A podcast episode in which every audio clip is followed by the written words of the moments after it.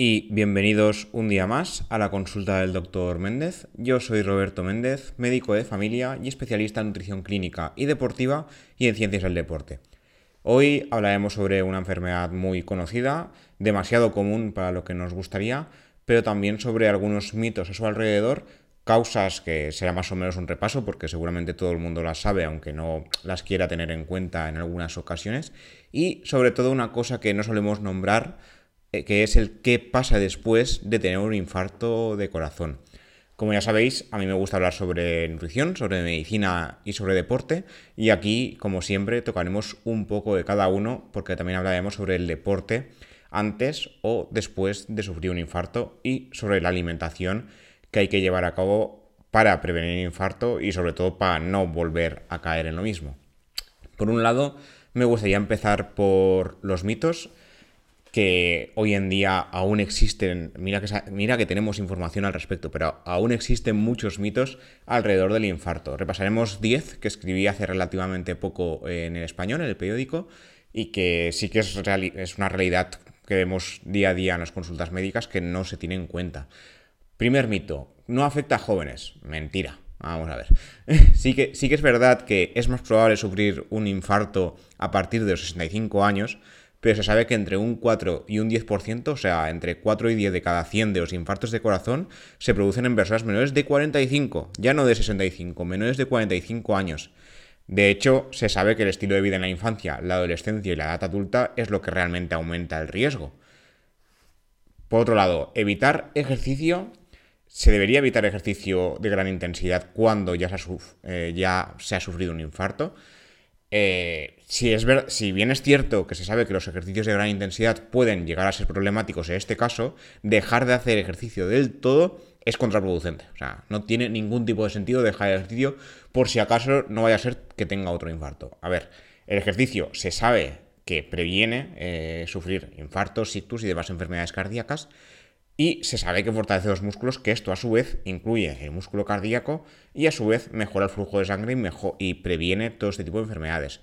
Lo que hay que tener cuidado, o sea, se sabe que tener un infarto por el ejercicio está descrito, existe una probabilidad extremadamente baja, pero si hay un ejercicio de gran intensidad y sobre todo si uno está poco entrenado puede llegar a tener un infarto por este motivo, pero se tienen que dar las dos cosas, que uno esté poco entrenado y que haga un ejercicio muy extenuante, muy intenso ese día.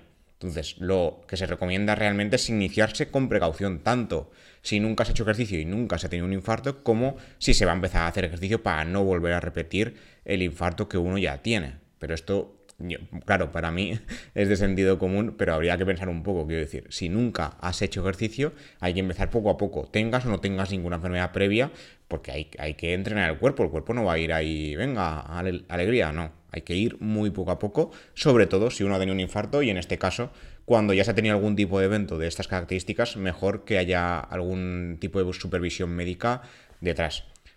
Luego, por otro lado, está el tema de los fármacos y la dieta. Aquí se produce lo que yo llamo efecto halo, que es una falsa sensación de seguridad.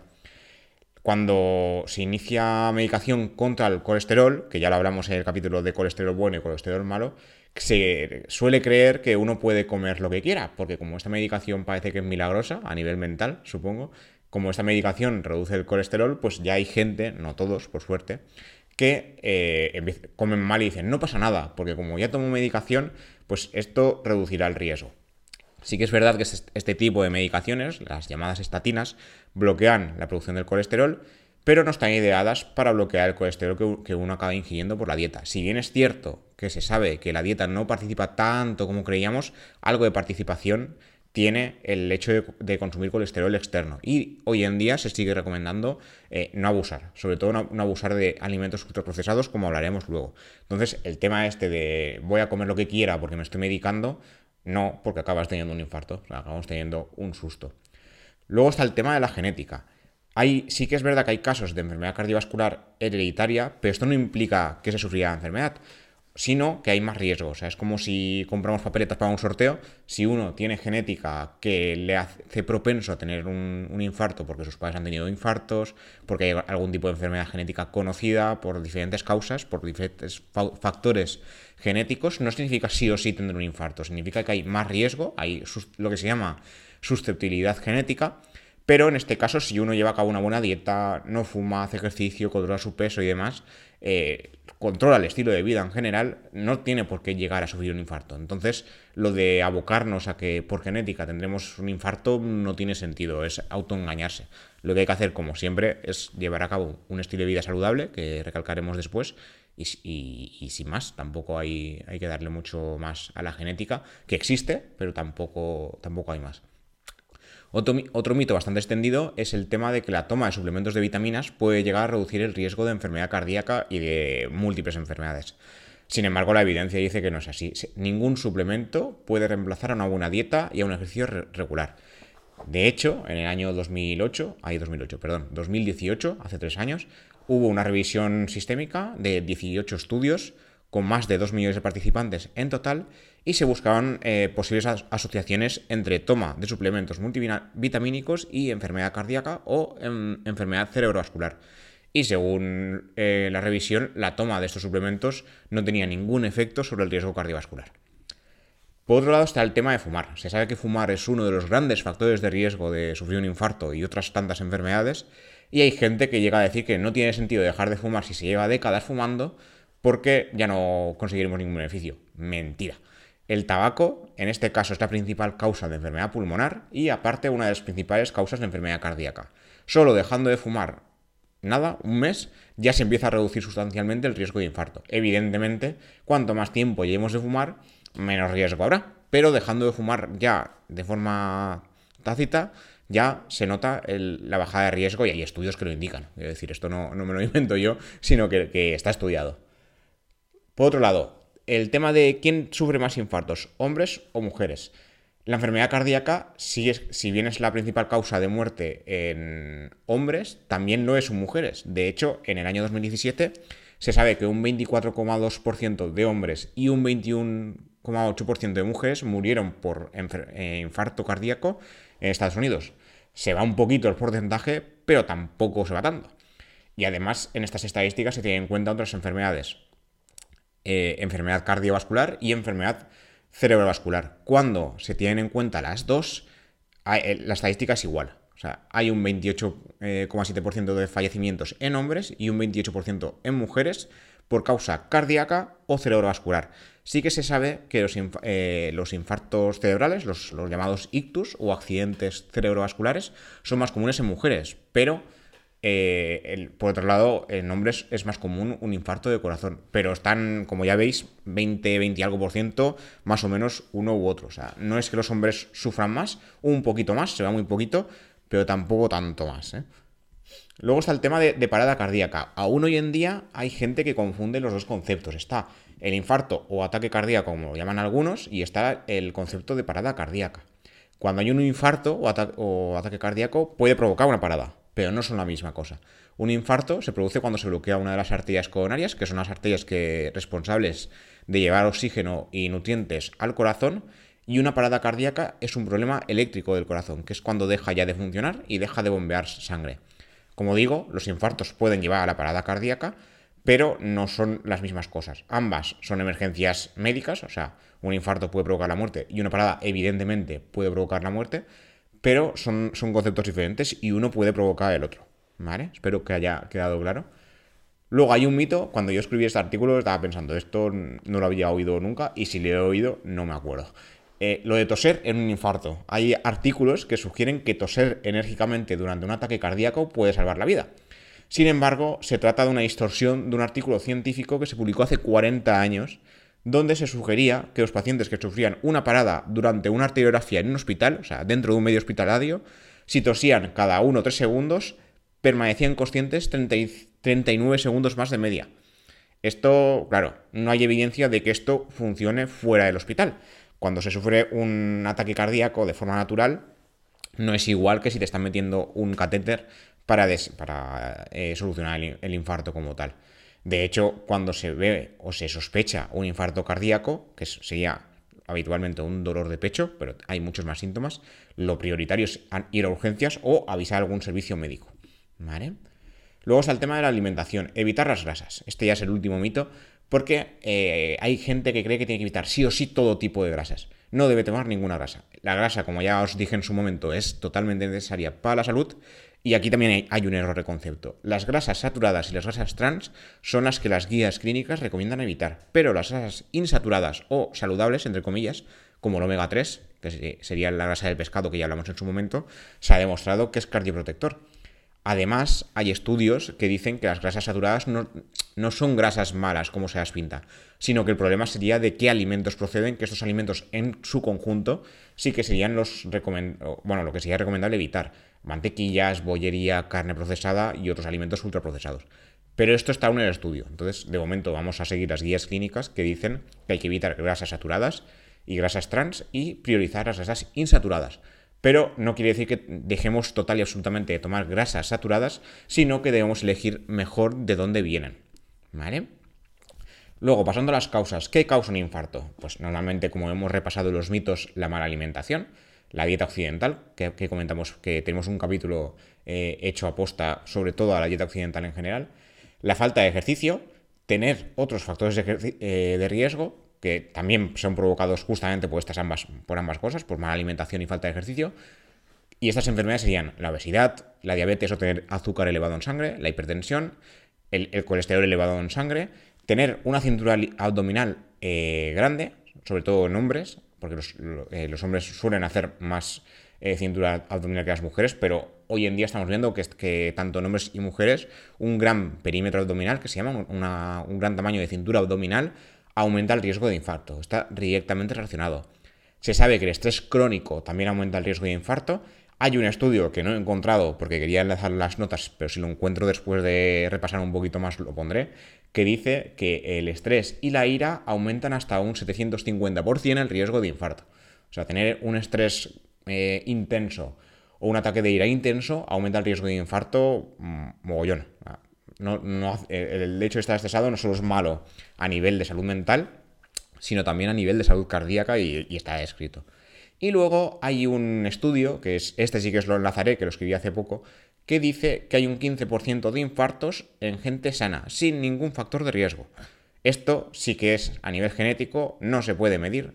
Hay un tipo de gen que está inactivado en los seres humanos y en, y en animales no que habría dejado de cumplir sus funciones, pero eh, tras sufrir varias mutaciones durante millones de años en los seres humanos, ahora ya no funciona como toca, y, hay un, y esto a su vez provoca que un 15% de las personas tengan un infarto sin tener eh, factores previos, o sea, personas sanas. También, como hemos comentado antes, hay enfermedades genéticas que aumentan el riesgo de infarto, que se llaman miocardiopatías, o sea, enfermedades del corazón que a veces se sabe que son genéticas y a veces se descubren en el momento que, está, que hay infarto, que hay el, susto, entre comillas.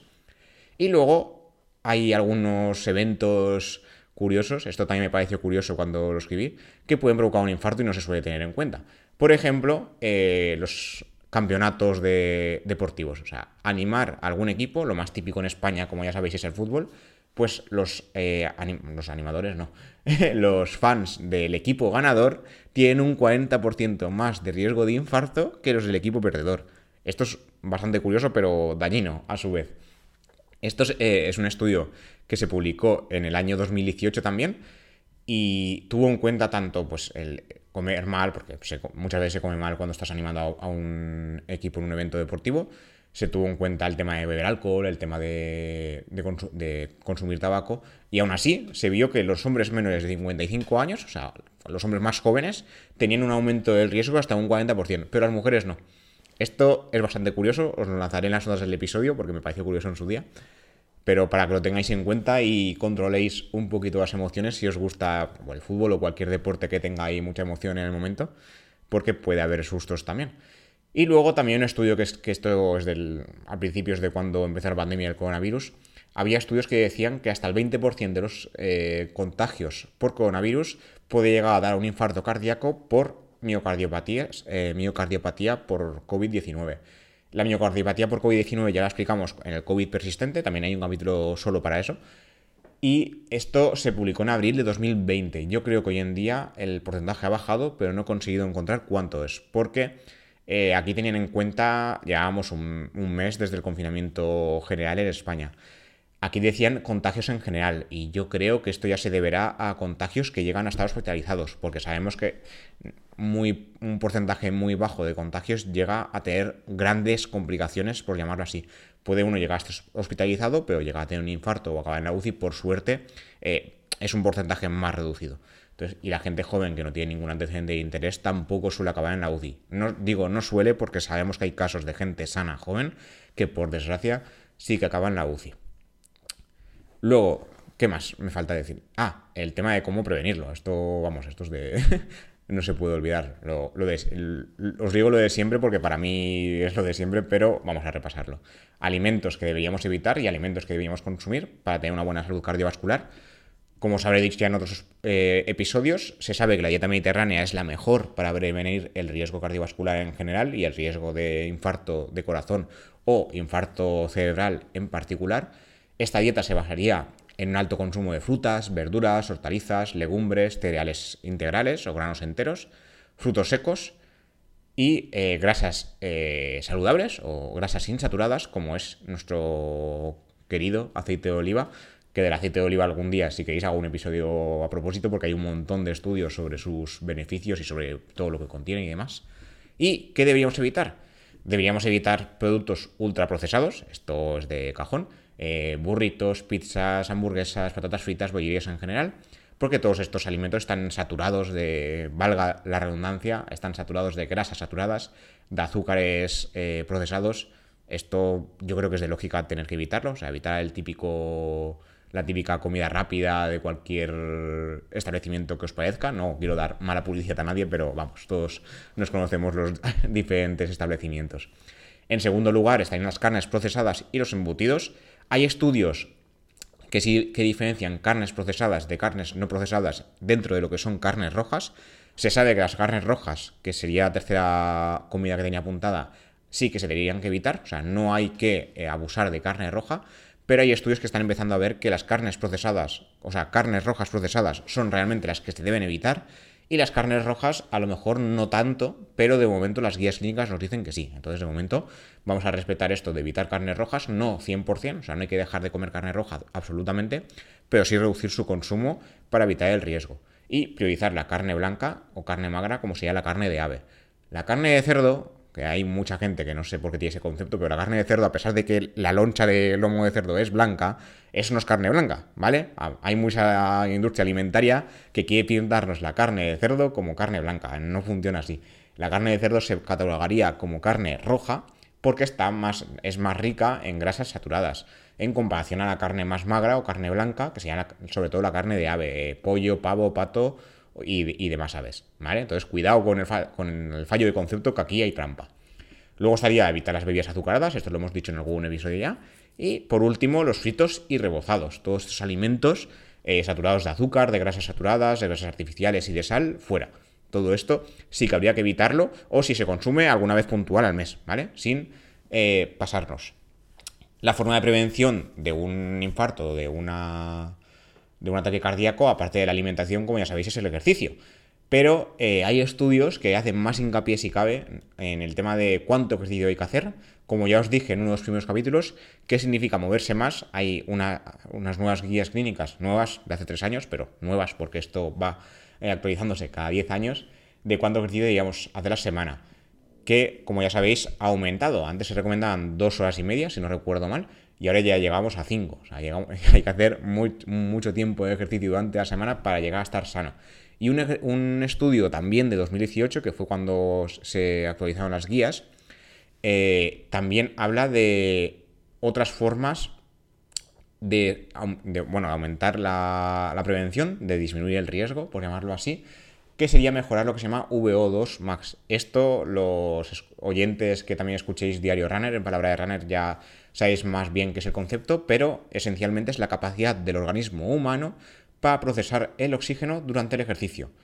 Esto en personas sanas puede estar muy bajo, se puede entrenar, se puede mejorar, pero se sabe que por genética llega hasta cierto límite. Pero cuando uno entrena suficiente, cuando hace el ejercicio físico que toca, eh, el VO2 max aumenta hasta su límite. Cada uno tenemos un límite Hay gente que la genética le ha brindado mucho beneficio y tiene un VO2 max de, de, infarto, pero no de infarto cardíaco, sino de infarto bueno, de bien. Y lo normal es estar entre, si no recuerdo mal, entre 40, 50, 60. Hay gente que tiene hasta 70, 80 o 90 de VO2 max, pero no es lo típico. Lo típico es estar eso, pues 50, 60. Eso se puede entrenar. Os enlazaré en las notas del episodio el, artículo que lo comentaba, porque la verdad es que es bastante interesante. Eso sería a nivel de ejercicio físico. Y por último, que ya me estoy pasando del tiempo de 20 minutos que me suelo autoimponer yo, ¿qué pasa después de un infarto? Porque claro, todo el mundo sabe que eh, tener un infarto es malo, hay que comer bien para no tener un infarto, hay que dejar de fumar, hay que dejar de beber alcohol hay que cuidarse, ¿no? Como dice la gente, pero ¿qué pasa después? Porque yo creo que no tenemos en cuenta el después de un infarto, sino, no, de momento como voy bebiendo y voy fumando y todo va bien, pues no pasa nada. ¿Qué pasa después? Bueno, yo hace poco eh, tuve que, que, presenciar un infarto con una compañera, estábamos los dos, bueno, ella fue la que más atendió a, a este paciente, yo estaba, la verdad es que yo estaba de paso y ella lo hizo genial, pero tenemos que ver el susto, porque aquí el, señor tenía, no recuerdo la edad exacta, pero unos 50, 50 y pocos años y nunca había tenido nada. El susto del infarto, el susto, el susto del paciente que lo sufre y el susto de la familia que está alrededor. El momento de estar esperando a que, pues, a que venga el transporte sanitario, en este caso eh, se llama SAMU en nuestro medio, en otras comunidades se llama otro, de otra forma, que estos minutos son, o sea, para un paciente y para los médicos que lo atienden es como si fueran horas. O sea, es un tiempo que se dilata que no, deseo nunca a nadie. A mí me parecieron horas estar esperando a que vinieran por él porque digo, aquí esto va a ir mal. ver, sufrir a una persona con un infarto no se lo deseo a nadie. Luego, ¿qué pasa después? O sea, estamos en el hospital, tenemos que estar varios días, uno no está un par de días en el hospital por un infarto, está varios. Seguramente le tienen que hacer lo que se llama cateterismo, que eso significa que meten eh, un instrumental hasta el corazón para, eh, entre comillas, esto está muy simplificado, eh, que no venga ningún cardiólogo a matarme, pero simplificado, desembozar la arteria, ¿no? Esto se hace con lo que se llama un stent, es lo que típicamente se habla la gente como un muelle, esto lo que hace es dilatar la arteria y quitar la placa de ateromatosis o placa grasa, conocida así, de la arteria cardíaca para que pueda funcionar. Muchas veces estos stents eh, son de diferentes tipos, ¿vale? Hay metálicos, hay farmacológicos, hay... Esto daría para un capítulo entero, pero hablemos un poquito de qué pasa más después. Uno sale de hospital y qué pasa después. Baja laboral, varios meses, seguramente. Yo nunca he tenido un paciente solo un mes de baja por un infarto, estos suelen ser varios meses lo que se llama rehabilitación cardíaca, hay que volver a entrenar el corazón para que funcione. A pesar de rehabilitarse, hay mucha gente que sigue con fatiga, fatiga muscular, en este caso del músculo cardíaco, porque ha habido un infarto y el músculo cardíaco se ha ido a paseo, gran parte de él por lo menos. Y tener cuidado de no tener otro infarto, porque cuando uno tiene un infarto tiene más riesgo, más papeletas de sufrir otro infarto. Y el miedo, miedo de que cómo, si puedo hacer ejercicio, lo que comentábamos al principio, qué tipo de ejercicio, cómo empiezo, qué hago, y sobre todo el no estar como antes. La calidad de vida, una vez uno tiene un infarto, a pesar de tener 50 años, que es lo más típico en España, se va a paseo. La calidad de vida cae en picado. Entonces, todas estas cosas como no se ven cuando decimos, no, hay que comer bien, moverse más, hacer ejercicio, tal, como no se ven, porque lo vemos como algo muy a largo plazo y la mentalidad humana se queda en el corto plazo, yo creo que el, todo el cúmulo post infarto no se tiene en cuenta. Todas estas cosas creo que es importante también hablar de ellas, tener en cuenta qué pasa cuando ya ha tenido el susto, cuando ya ha tenido un infarto y el mayor susto de todos es que uno puede tener un infarto y fallecer en el momento. Se puede quedar ahí y no contarlo. O sea, el hecho de contarlo ya es una suerte, entre comillas. O sea, tener un infarto y luego contarlo bien, pero lo puede llegar a pasar. Con 50 años tener un infarto y luego no contarlo. Entonces, todos estos eh, mitos que hemos repasado, todas estas formas de prevención de la dieta, el ejercicio, qué tipo de ejercicio, cuánto tiempo y demás, todo eso es importante, pero no solo eh, por cuidarme, no solo por tener un buen estilo de vida, sino por no morir. O sea, aparte de no morir, todo el susto que tienes si sobrevives y toda la calidad de vida que se va, porque de un infarto se te va la mitad de calidad de vida, se va a paseo, y todo lo que conlleva para los familiares también. Y creo que era todo lo que os quería contar por hoy. Como siempre me he ido del tiempo, quería que fueran 20 minutos y llevamos 25, pero espero que haya sido de interés, que os haya gustado. Como siempre, gracias por escuchar, gracias por suscribiros a Spotify, iBox, Apple Podcast o Amazon Music, Amazon Podcast, que es donde estamos ahora últimamente también. Gracias por los comentarios, tanto en iBox como en Apple Podcast. Y como siempre, cualquier feedback, cualquier duda, cualquier pregunta, cualquier idea para nuevos programas siempre sea bien recibida y como ya sabéis intento contestaros lo más pronto que puedo. Y nada, como siempre gracias y hasta la próxima.